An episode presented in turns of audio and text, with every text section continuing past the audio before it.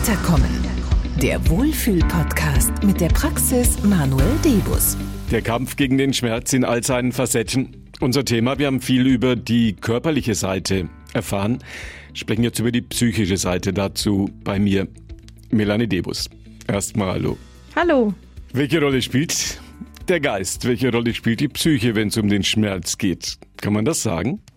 Ja, das kann man auf jeden Fall benennen. Wir kommen ja aus dem Bereich körperlicher Schmerz und arbeiten da schon sehr lang und haben einfach immer wieder festgestellt, dass das eng zusammenhängt. Also es kann vorkommen, dass einfach jemand sehr stark schmerzgeplagt ist und dadurch psychische Belastungen entwickelt, also einfach, dass er depressiv wird, weil er immer Schmerzen hat, weil es einfach nicht weitergeht, aber auch natürlich andersrum, dass er Belastungen hat, Ängste, Depressionen, Zwänge, was auch immer, und das sich im Körper widerspiegelt in Form von Schmerzen, von körperlichen Schmerzen. Das kann alles Mögliche sein. Bei Ihnen in der Praxis Manuel Debus ist man ja tagtäglich im Kampf gegen den Schmerz dabei. Spielt die Psyche, Sie können das ja sicherlich aus Ihrer Alltagserfahrung beurteilen, spielt die Psyche tatsächlich so eine große Rolle? Spielt die Angst, wenn es um Schmerzen geht, so eine wesentliche Rolle? Ja, das ist interessant, dass Sie gerade diese Angst ansprechen, weil es gibt ja ganz viele Ängste und ganz viele Formen von Ängsten. Und gerade die Angst vor Krankheiten stellen wir fest, dass wir die am häufigsten bei uns in der Praxis behandeln. Ähm, warum das so ist, weiß ich nicht. Aber in Bezug auf den Körper gesehen, Sie müssen sich das vorstellen, jemand, der Angst hat, ob er jetzt vor Krankheiten Angst hat oder auch andere Ängste, der ist ja permanent unter Anspannung. Sprich, die Muskulatur ist auch permanent unter Anspannung. Das merkt er gar nicht. Und dann wundert er sich, warum er Kopfschmerzen kriegt, vielleicht sogar schon Schwindel entwickelt. Jetzt hat derjenige auch noch Angst vor Krankheiten und interpretiert dann natürlich gleich hinein, er könnte jetzt einen Schlaganfall bekommen, er könnte einen Gehirntumor haben, spannt noch mehr an und die Problematik wird immer schlimmer und so steigert sich derjenige immer weiter rein. Sagt Ihnen Ihre Erfahrung, dass Patienten schneller und besser genesen, wenn sie keine Angst haben? Ja, auf jeden Fall. Die Angst ist kein guter Begleiter. Die Angst behindert. Man kann ja dann gar nicht mehr frei denken. Können Sie sagen, welcher Patiententypus das ist oder salopp gesagt, wer hat sowas? Das kann man so pauschal gar nicht sagen. Das betrifft junge Menschen, das betrifft alte Menschen. Der Hauptpunkt, was eine Angst verursacht, ist wirklich, der Mensch hat Belastungen im Leben. Der hat vielleicht irgendwelche Dinge in seinem Leben nicht verarbeitet, die schon länger zurückliegen. Das macht immer Schaden in der Seele oder auch im Körper. Oder er hat aber auch aktuell Scheidung, einen schwierigen Chef, Mobbing und vielleicht muss er daheim noch jemanden pflegen. Also dass er einfach auch mit seinem Alltag nicht klarkommt. Und dann entwickelt oder kann ein Mensch nach und nach Ängste entwickeln. Das ist ja etwas, was viele Menschen kennen. Und ich denke, wenn jemand zu Ihnen kommt, dann werden Sie das ja auch erstmal so akzeptieren. Die Frage ist allerdings, was machen Sie dann? Also es gibt ja viele Therapien, Gesprächstherapien, Verhaltenstherapien, wo die Leute sich dann auch irgendwann hinwenden, wenn das Ganze immer schlimmer wird. Wir sind auf eine Therapie gestoßen, die nennt sich IOS-Therapie. Und die ist einfach so ein, ja, da ist das Rad vervollständigt worden praktisch. Und das ist einfach eine einmalige Therapie, also eine einzigartige Therapie, die auch viel schneller und viel effektiver wirkt. Also bei einer normalen Psychotherapie gehen Sie, wenn Sie Angststörungen haben, vielleicht jahrelang einmal die Woche zum Psychologen. Das braucht es bei der IOS-Therapie nicht. Da wird einfach geguckt, was hat der? Seit wann hat er das? Woher kommt es? Es werden biografische Ereignisse durchgegangen, wo man vielleicht erkennen kann, das hat er in seinem Leben nicht verarbeitet oder das ist das, was ihn gerade belastet. Und dort wird das Gefühl direkt behandelt und damit ist es dann auch weg. Wenn man zu Ihnen kommt und sagt, ich habe Angst, mit dem Lift zu fahren, ja. es ja. Auf jeden Fall. Was machen Sie dann? Dann versuche ich natürlich erstmal rauszufinden, warum hat er die, also seit wann hat er die Angst, weil das ist immer meine erste Frage, seit wann hat er das?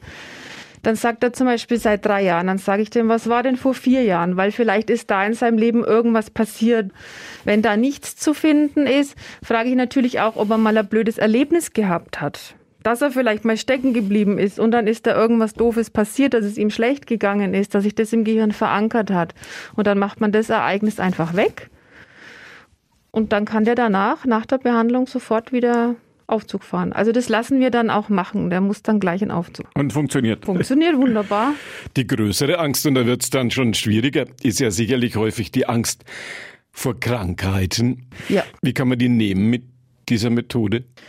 Also auch hier versuche ich natürlich erstmal herauszufinden, vor was hat er denn alles Angst. Mhm. Das ist verschieden. Also es ist eine klassische Angst vor Krankheiten ist zum Beispiel die, wir nennen das die Herzangst. Also die, ähm, die, die fühlen in ihrem Körper normale Abläufe und empfinden die als besonders, da stimmt was nicht. Also der liegt zum Beispiel auf der Couch und spürt sein Herz ganz arg im Brustkorb bumbern mhm. und interpretiert es dann einfach, oh Gott, Herzinfarkt, alles ist ganz furchtbar. Dabei hat er vielleicht einfach nur seit Monaten Stress und es ist das vegetative Nervensystem. Dann gehen die oft von Arzt zu Arzt, lassen sich untersuchen, die finden nichts. Dann sind sie natürlich weiter verzweifelt, weil sie ja dieses Gefühl immer noch weiterhin haben. Es gibt natürlich auch die anderen, die eben dann nicht zum Arzt gehen, was natürlich auch schlecht ist. Also die haben dann Angst, dass sie eine blöde Diagnose bekommen, gehen deshalb nicht zum Arzt. Das darf man natürlich nicht machen, weil wenn dann wirklich mal organisch was sein sollte, übersieht man das halt. Kann man davon ausgehen, dass wenn Sie diese Ursache erkannt haben, dass Sie das dann auf den geraden Weg bringen? Auf jeden Fall, ja, auf jeden Fall. Also ich versuche dann auch herauszufinden, welche Belastungen hat er eben, also ist irgendwas, kann ich mir das irgendwie erklären, hat er irgendwelche Geschichten nicht verarbeitet, hat er vielleicht eine Trauer noch nicht verarbeitet oder eine Trennung oder bei vielen ist auch in der Kindheit irgendwas passiert. Und dann machen wir das eben nach und nach, Step by Step weg. Eine Angst, die die Menschen noch nicht so lange begleitet, seit Februar 20 genauer gesagt, ist die Angst vor Corona. Mhm. Wie erleben Sie Ihre Patienten in dieser Hinsicht? Also eigenartigerweise kommen nicht wirklich viele Menschen und sagen, sie haben Angst vor Corona. Also am Anfang der Pandemie dachte ich, oh, die Menschen, die Angst vor Krankheiten haben, das wird jetzt ganz massiv. Das ist nicht eingetreten. Was mir aber definitiv auffällt, dass natürlich allgemein die Angst zunimmt oder die Depression, die Antriebslosigkeit. Die Menschen führen das komischerweise nicht auf die Pandemie und auf Corona zurück. Die sagen dann, wenn ich die frage, seit wann haben sie das, seit wann hat sich dieser Zustand verschlechtert, dann kommt oft, naja, so seit ein paar Monaten. Und das ist für mich dann natürlich ein ganz klares Zeichen, dass das sehr wohl was mit Corona zu tun hat, einfach mit der Situation. Vielleicht auch nicht unbedingt die Angst, sich anzustecken oder sterben zu müssen, aber einfach die Einschränkungen, die Unsicherheit, wo führt das Ganze noch hin? Und das merken wir schon sehr deutlich. Kann Einsamkeit auch eine Ursache von Angst sein? Auf jeden Fall. Einsamkeit ist immer schlecht. Also wir Menschen sind Herdentiere, also wir brauchen die sozialen Kontakte. Deswegen ist es auch jetzt wirklich gut und wichtig, dass man auch darauf achtet, jetzt gerade hier in Nürnberg Ausbank, äh, Ausgangsbeschränkung, dass man sagt, gut, wenn jemand wirklich alleine lebt, dass der einfach noch zum anderen Haushalt dazu darf, um nicht zu vereinsamen. Das hat man ja schon im ersten Lockdown äh, gemerkt und gehört, dass das manche schon an die Substanz gegangen ist. Und dann entwickeln Leute halt Ängste, Depressionen, was auch immer. Patienten, die zu Ihnen kommen, kommen immer wieder um diese Begleitung sich zu erhalten, das gute Gefühl, das Sie ihnen geben, die Angst, die Sie nehmen? Also normalerweise ist es so, es kommt ein Patient zu uns, dann wird herausgefunden, was ist los, wie viel Behandlungen braucht er und die Themen werden dann behandelt und dann ist der fertig. Und im Großen und Ganzen leben die dann auch ihr Leben, weil die einfach befreit sind die Angst blockiert sie nicht mehr. Und dann können die ihr Leben auch wieder in die Hand nehmen. Und normalerweise brauchen die dann auch gar nicht mehr kommen. Es gibt ein paar Ausnahmen, die sagen, okay, wenn dann mal wieder was kommt, das sind oft Leute mit generalisierten Angststörungen. Das ist dann immer sehr breit gefächert. Die kommen dann oft immer wieder mal und sagen, ja, da ist jetzt was Neues gekommen, dann machen wir halt das Thema weg. Gibt es Menschen, die sagen, das ist besser als jede ja. Woche ein Termin beim Therapeuten? Ich denke ja, und die Patienten bestätigen mir das, denn wir haben wirklich viele Patienten, die ja auch schon jahrelang in psychotherapeutischer Behandlung waren. Wobei ich jetzt nicht sagen möchte, dass das schlecht ist. Also ich finde es wichtig, psychotherapeutische Behandlungen und das ist auch gut so, aber wir haben wirklich viele, die machen das seit drei, vier, fünf, zehn Jahren, die waren ambulant, die waren stationär in Behandlung, aber es ist nie richtig weggegangen. Und mit iOS schafft man das oft. Natürlich nicht immer. Ich kann jetzt nicht das Versprechen geben, dass wir das immer bei jedem schaffen aber eine Großzahl schon. Ein Versuch, vielleicht sogar mehr als ein Versuch, ist es auf jeden Fall wert. Auf jeden Fall, denn wir bekommen ja auch das Feedback von den Patienten, dass die wirklich sagen, okay, jetzt, jetzt ist es weg, jetzt kann ich neu starten, jetzt kann ich mein Leben wieder in die Hand nehmen. Was Sie sicherlich in diesem Zusammenhang immer gefragt werden, kostet das viel? Ist das teuer? Muss man ein dickes Portemonnaie mitbringen? Es ist nicht ganz günstig. Es ist leider eine Eigenleistung, also es wird von der Krankenkasse noch nicht übernommen. Die Frage ist immer nur, was ist man sich selbst wert?